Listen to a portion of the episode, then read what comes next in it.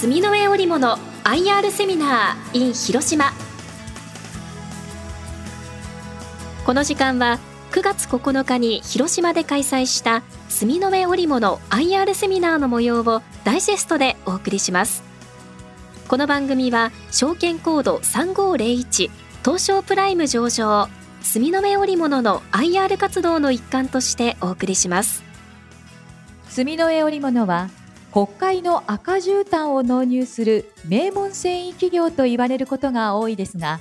実は自動車用シート地をはじめとした内装材が連結売上高の6割を占める自動車関連企業です。自動車車両内装事業インテリア事業機能資材事業を柱に常に時代をリードした事業展開を行っています。それではご紹介しましょう。証券コード3501東証プライム上場。住の上織物代表取締役社長の永田哲平さんです。皆様大きな拍手でお迎えください。聞き手は兜町カタリスト櫻井英明さんでお送りします。よろしくお願いいたします。よろしくお願いします。まずはじゃあ概要から資料に基づいて伺っていきましょうか。はいえー、っとですね我々住の織物株式会社はご紹介いただきましたように、えー、まあ非常に歴史がありまして、今出してますように、創業が、えー、明治16年、1883年ということで、ちょうど今年が創業から140周年になります。で、会社組織化しましたのがその30年後でしたので、創立からは110年ということになります。長い歴史の中で変化に対応してきたっていうふうに考えてよろしいですか？そうですね。えー、まずは初めてまあ弾通絨毯というものを作っていったわけですけれども、まあ徐々にその後、まあ日本も近代化していく上で鉄道をどんどん増やしていかないといけないと。で、その鉄道のシート地は、えー、輸入物ばっかりだったということで、これを国産でできないかということで、えー、我々が最初は手織りですけれども手織りのシート地を作って国鉄ですね当時のに納入したっていうような形で乗り物の方にもまあ移っていったとその後まあ戦後自動車がいろいろと伸びていくにあたってはそちらの方の分野も広げていったということですね。後で出てくると思いますが確か鉄道のシートのシェアって7割近かったですよね。そうなんですね。後で出ますけれども、一社、あの、グループ化した会社が増えましたので、今現在では8割弱ぐらい。8割ですかはい。が我々のシート時になります。ということは JR、私鉄を問わず、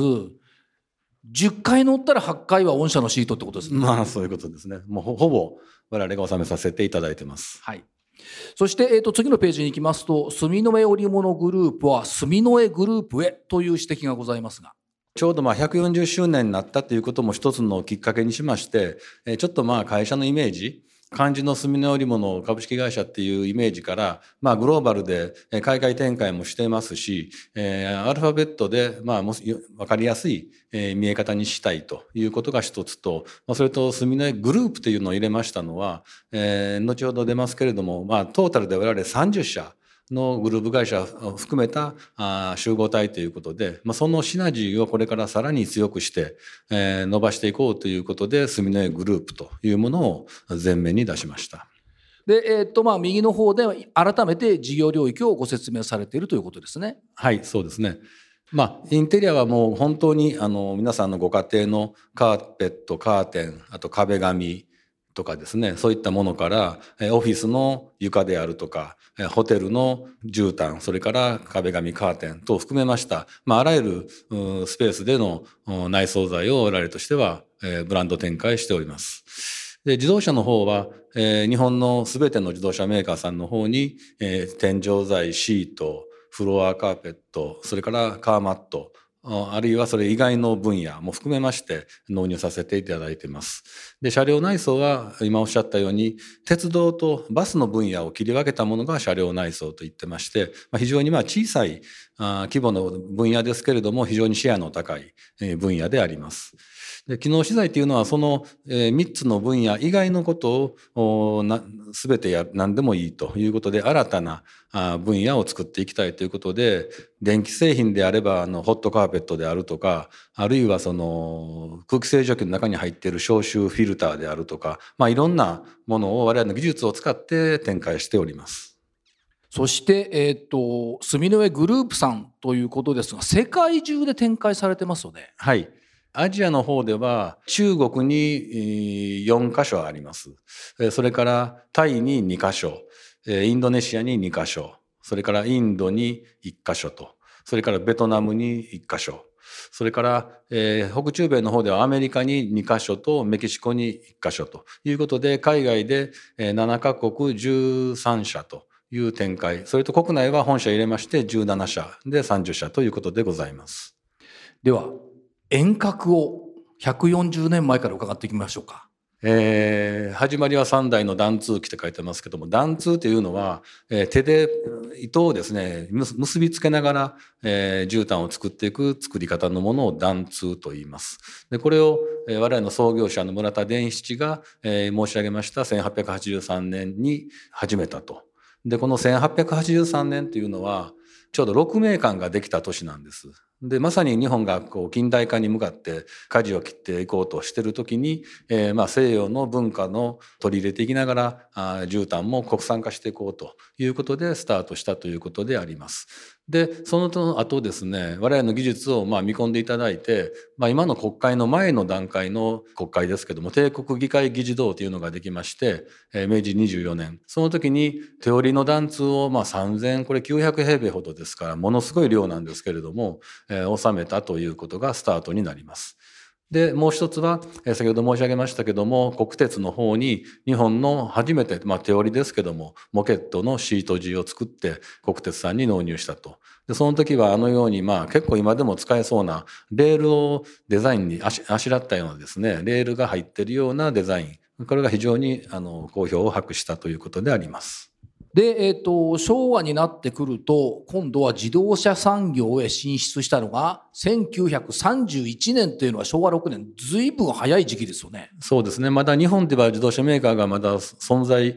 してない、あるいはしだすかっていう頃だと思うんですけど、えー、まあ、まずは日本でノックダウンでフォードとかアメリカの会社は作ってましたので、まあ、それに対するシート地、カーペットというものが要求されましたので、それから対応していったということですね。日系の自動車は戦後ですね、1958年。そうですね。はい、トヨタに収めたのは戦後58年になりますね。はい。国内の自動車メーカーさんにも次々に採用されていったというところですね。はい、そうです。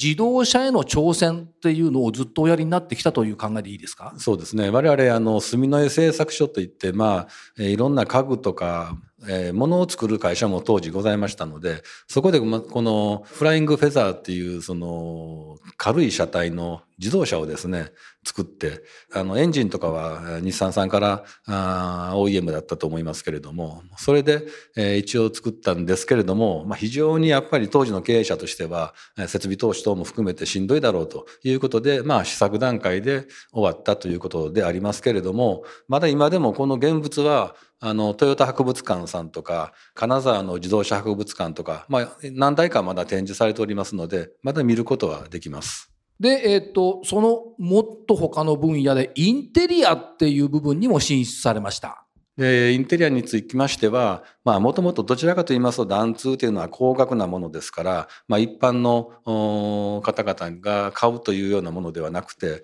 えー、いろんな公共施設であるとかあ、そういうところに敷かれたわけですけれども、それを一般家庭に普及させようということで、えー、昭和32年にタフトンという名前で、高効率、早くですね、カーペットを作れる機械を、まあ、アメリカで開発されたものが出てきましたので、それを我々が初めて日本で取り入れて、で、えー、量産化したということであります。そしてものすごいこれも創意工夫だと思うんですけど、タイルカーペット、オフィスでよく見かけますよね。はい。これはまあ、あの、ヨーロッパの方の会社がまず最初に作ってたんですけども、我々が日本では初めて、えー、昭和55年に、えー、作ったということで、これはまあ50センチ角で一枚一枚汚れますと、えー、変えて取り替えができるということと、あとデザインの組み合わせ等も含めまして、非常に使いやすいということで、まあ今はもうオフィスはほぼこのカーペットになってます。そうですよね。はい。で、えっ、ー、と、平成の世になって、世界へオンリーワン商品を出していこうということを進めておられるということですね。はい。まあ、我々環境対策宣言というのを、まあ、1990年前後にですね、えー、言い出しまして、KKR プラス A ということで、健康環境リサイクル、そしてアメニティ、快適さということで、えー、1989年に我々ペットボトルをですね、半分以上原材料としたポリエステルの糸、スミトロンというものを我々の滋賀の工場で、えー、生産を開始しました。今ではインテリアでは全部あのたくさん使われておりますけれども、え、自動車のシート地としても使い出されたということであります。スミトロン、ペットボトル再生繊維といったところになってますし、まあとはその自動車内装材っていうところですね。あの、今はもう自動車メーカーさんもやはり環境ということを非常に一つのテーマとしてはあお持ちですので、環境に貢献できるもの、え二酸化炭素を多く出さずに作られたものというものを求められてますので、えこのスミトロンが、まあ、え今認められ出したというところです。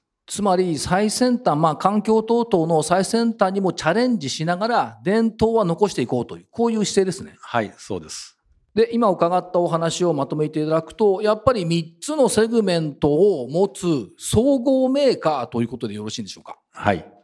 まあ、終わりました2023年5月期の売上は、まあ、948億ほどということで、そのうちの約6割弱、543億が自動車と鉄道バス、まあ、乗り物関係ということになります。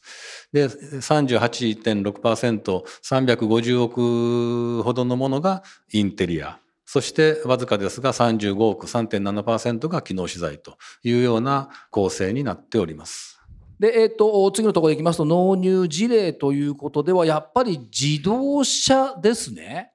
そうですね。まあ、我々として一番、まあ、今、売り上げも多いですし、え、利益的なインパクトも多いのが自動車向けということで、え、ありますように天井からシート、え、フロアカーペット、マット、それ以外にトランクルームの中でありますとか、え、今ではホイールハウスと言われるタイヤのホイール周りですね。あのあたりも裏側が、ま、繊維をベースにしたものが使われておりますし、まあ、車の裏側の方にまで場合によっては繊維系のものが使われている場合があります。そういうものの中にですね、我々グレースコードという名前を付けまして、まあ、非常に高級な印象を車のインテリアに与えるような狭幅の織物これをそのシート地、まあ、革であるとか合皮であるとか、ファブリックの真ん中であるとか、縁であるとか、そういったところに狭幅織物をアレンジすることで、非常に車内装のグレードが上がるというようなことで、非常に今、あの、伸びております。人気が高いグレースコードということですね。はい。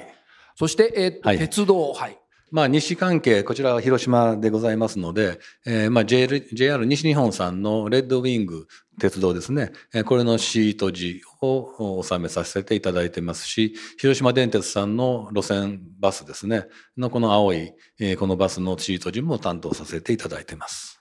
だからこれは、まあ、広島という事例になりますが、全国どこでもこういうケースは多いってことですね。まあ、あの、ほぼ8割近くなので、ほぼほぼ新幹線から、あの、七つ星とかですね、四季島とかああいう高級電車なども含めまして、あらゆる鉄道、バスのシート時はやらせていただいてます。この3つのセグメント、まあ今自動車が非常に大きいですけども、まあそれぞれどちらかが悪くてもそれ以外のものが保管していくというような体制が取れてるということと、まあ我々140年間やってきた中で、まあ絶えずニーズに合わせて、まあ発展させてきたといったことがございます。それと、伝統の先ほど申し上げましたような伝統に関しては、やめずにずっと残しながら、手織りも含めて残していこうと思ってます。そこはやっぱりこだわりですね。そうですね。まあ、日本で初めてという会社ですので、なくしてしまうということは絶対にやらないということであります。で、その中の、まずはその事業リスク分散と技術の横展開っていう部分をお話頂戴しましょうか。そうですね。あの、スミトロンはもともとはそのインテリアでカーペットですね、えー、一般ご家庭向けのちょっと毛足の長い、まあ、シャギーと言われているような、えー、ラグですね、とか、マットであるとか、そういったものによく、えー、我々としては使ってきたんですけども、それを、まあ自動車の方は、まあどちらかというとあんまり関係なかったということでしたけれども、えそれをシート地に使ってみようと。で、このカーペット用の原子ですので、ちょっとまあ太いんですよね。しっかりしてますから。で、それをシート地にこう折りますと、非常にこうワイルドな、今までにはないしっかりとしたなんか面白いあの織物ができましてそれがおそらく、うん、来年ぐらいから出てくると思うんですけれども、えー、SUV であるとかそういったものにまあ合ってきたということもありましたね。はい、これ社長ですね例えば自動車のシートとか電車のシートとか墨の絵ってあんま入ってないですよねブランドとしては。そうですねこれはまあ OEM になりますので残念ながら残念ながら OEM ですのではい本当は入れてくれるといいですよね。そうなんですね。はい、というところが今出てきているというところです。から、えっ、ー、と、2番目、市場ニーズに合わせて変化する力。140年変化してきましたってことですね。そうですね。あのそのように、まあ、ずっと国内で成長してきましたけれども、あの戦後ですね、えー、自動車の方に、えー、ウエイトが高くなってまいりますと、まあ、自動車メーカーさんが進出されてるエリアの方でやっぱり納入していくというような要望も出てまいりますので、えー、その海外進出真ん中あたりに書いてます順番通りですけども一番最初にタイに進出しましてその後アメリカで中国インドネシアインドメキシコで今はベトナムというような展開をしてまいりました。はい、でその後まあこの後はもう今はどちらかというと環境型にできるだけ対応しようということで、えー、インテリアの方では一度廃棄捨てられたタイルカーペットをもう一度回収して粉砕してそれをもう一度バッキングの方に使っていくとそれも重量比でいうと70%とか多く多くなりますと80%とかそういった重量比でもう一度使っていくということでもうゴミを出さないというような環境型の商材もやってます。次に業績面ということですけども連結業績の推移っていうことでっぱコロナの影響は受けましたけども戻ってきましたねっていうところですよね。そうですね。やっとまあ反転しだしたと。えー、我々の予想以上にちょっとコロナの影響が大きくてですね、それとコロナプラス皆様のご存知のような自動車の半導体不足、それからコロナによるロックダウンも含めまして非常に大きな痛手を受けました。なので、えー、コロナ前986億、営業利益31億あった業績がご覧の通り915億、797億と落ちてきて、営業利益も、えー、その次の年には1億1000万っていうもう本当に大変なところまで落ちましたけれども、まあ、徐々に、え、自動車メーカーが回復し、まあ、インテリアの方は順調には推移してまいりましたけれども、終わりました期でやっと948億、営業利益12億9400万、経常利益15億7500万、当期利益は3億2000万と、まあ、まだまだ残念な数字です。けれども、まあ、反転をしだしたというとこです。で、新興期が出てますように、990億の売上で営業利益26億、経常利益27億、当期利益13億というのを今計画しております。これあの右の方に想定為替レートが入っているんですけども、えっと、今5月期、24年5月期で見ると135円っていう想定ですけども、はい、為替の影響っていうのはどう考えたらよろしいですか？我々ですね、海外売上比率がまあ約30%ぐらいになりますので、為替換濃度としては売上高でまあ1円あたり2億円強、営業利益の方はまあ1000万円ぐらいかなと思いますけれども、はい、影響を受けます。はい。そしてセグメント別ですが、まずは自動車車両内装事業になってきます。えー、これもですね、えー、今申し上げたように、えー、コロナ前、えー、600億あった売上が段階的に下がっていきました。で、この場合、自動車の場合は、ボリュームが大きくて、利益率もある段階から大きく上がりますので、40億あった営業利益が段階的に減って、え11億まで下がっちゃったということなんですが、まあ、これが段階的にまた今戻ってきて、今期は36億ぐらいを計画しています。いうことで、まあ、これはまだ自動車メーカーさん完全に100%戻ってませんので、えー、来期にもまだ戻り幅が残ってますので、えー、まだまだ伸びるんじゃないかと思ってます。二つ目がインテリア事業ですね。インテリアの方はですね、まあ、従来低利益で苦しんでまいりましたところもありまして、このグラフに登場するコロナ前っていうのは、営業利益が2億6千万程度ということで非常に低益率でありました。その辺からいろんな改革を実行してまいったり、記載してますように M&A をしながら我々が持っていない領域の会社をグループ化したりといったことを展開してまいりまして、売上高も340億ぐらいだったものが300 360億ぐらいまでと、営業利益も10億円近辺というところまでやっとまあギリギリのライン3%あたりのラインまでやっと戻ってきたということであります。そして、えっと、3番目が機能資材ですね。はい。えー、ここはまあちょっと独特な仕事してますので、えー、波がちょっと他とは違うかもしれませんけれども、えー、こちらの方は中国にですね、蘇州にもともと電気カーペットとか電気毛布を作る蘇州スミネ織物という会社があるんです、あったんですけれども、まあ今のですね、まあ国、中国に対するリスク等も含めまして、えー、これは移転、将来に向けて考えると移転すべきということで、ベトナムに2年かけて移転いたしました。それがその、えー、2021年5月、22年5月のあたりに影響が現れてまして、工場を売却したり、従業員を解雇したり、言っていたことでのマイナスが、これは計画通り発生したということで、その後、2023年5月期ではベトナムの工場が一応フル稼働したということで、プラスに転じたということであります。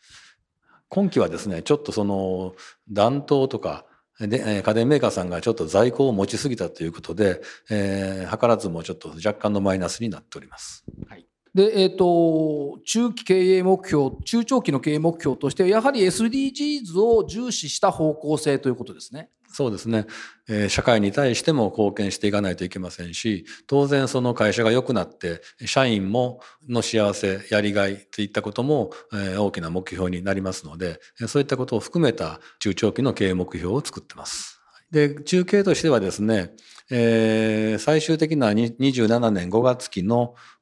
数値目標としては連月売上高が1000億円以上営業利益が5%の50億円以上というものを掲げて動いてますけれども利益面で言いますと1年遅れコロナが影響がちょっと大きかったので約1年遅れで動いているような感じになってます。売上高の方はえー、今期990億円という計画を出してますけれども、また今、まだなかなか円安が収まらない、えー、日々が続いてますので、売上高の方は場合によったら、はい、目標いっちゃうかもしれません。はい。まあ、言っちゃっていただいてもよろしいんですけどね。はい。で、プライム上場維持っていう部分がありまして、えっ、ー、と、各種の取り組み、随分重ねてこられたなという印象は受けるんですが。はい。えーと、当初プライムを、えー、選んだ時は、えー、流通株式比率35%というものと流通株式時価総額100億円というこの2つが未達でありました。その後、まあ、金融機関さん含めた持ち合いの解消とかあ言ったことを含めてまいりまして、まあ、今現在も、えー、我々が持っている自己株をですね、えー、少し、えー、放出したりですねしながら、えー、流通比率につきましてはおおむね今現在でまあ半分50%程度ぐらいまで来てると思います。これはもう全く問題なくクリアできたと。あとはですね、えー、流通株式時価総額の方なんですけれども、えー、これは5月末にのところで切ったもので発表しますと、まあ、80億円程度。で今の株価で言いますと流通比率を少し向上した段階でいったところでもまあ90億円強ぐらいに今現在はあるのかなということで、もう少し会社としての業績をしっかりと出していきながらあと少しで達成するというところにあります。まあ、あの会社も頑張ってますけども投資家さんの皆さんにも応援していただければありがたいとこういうことですよね。よろしくお願いします。はい、それから環境対応型製品。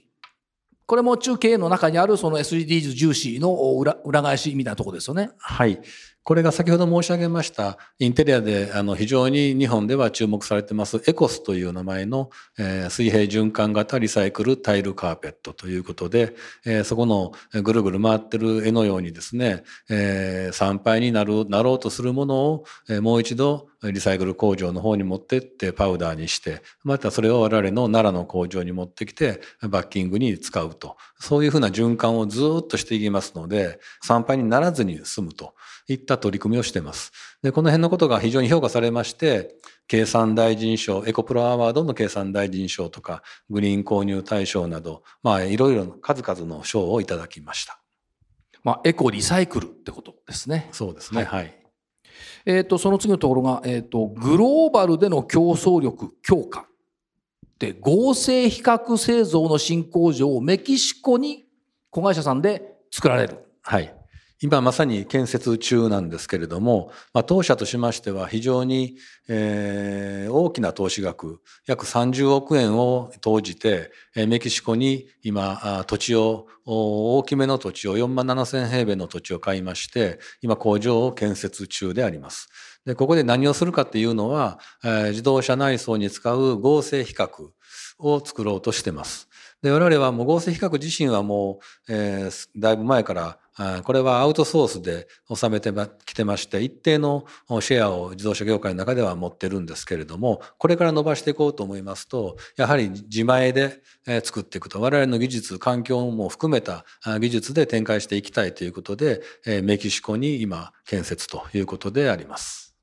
で、えっ、と、株式のところですけども、株価の方は順調にこのところ推移をして右肩上がりを継続していますねというところで、えっ、と、EPS がこの表示でいくと50円レベルといったところ、配当利回りが2.5%推移といったところが今出てますと。決算が本決算5月末、だから今は24年5月期を動いているということですね。はい。前期は少しあの減配で申し訳ないことをいたしましたけれども、今期からは70円ということで元に戻すようになっております。ということで、この動き、あと株主還元のところですね、今期は70円。あはい、そうですね。ということを出してこられているといったところ。あとは、優待はどんな感じなんでしょうか？優待ですね、えー、これ非常にあの皆さんからご好評をいただいております。えー、まあ、100株から200万、200株未満の株主様に対しては、我々のえー、ティスパというですね、その消臭の技術を我々インテリアも含めまして展開してまして、壁紙とかカーテンとかカーペットに消臭機能をつけたものを展開してるんですが、その技術を用いた家庭用の消臭剤、えー、700円ぐらいのものなんですけれども、これをお渡ししています。200株以上の株主様には、カタログギフトで4000円相当、1000株以上の株主様には、カタログギフトで1万円相当ということで、非常にいろんなお肉であるとか、牛タンとかですね、それと我々のアミノで作ってますマットとか、そういったものも含めまして選んでいただけるようになってます。まあ、あの自社製品が優待に入っているっていうのはいいですよね。常に身に身の回りにいてくれる感じがしますもんね。そうですね。というところになってきました。というところです。住の絵織物 IR セミナーご出演は証券コード3501東証プライム上場住の絵織物代表取締役社長の永田哲平さんでした。皆様今一度大きな拍手をお願いいたします。どうもありがとうございました。ありがとうございました。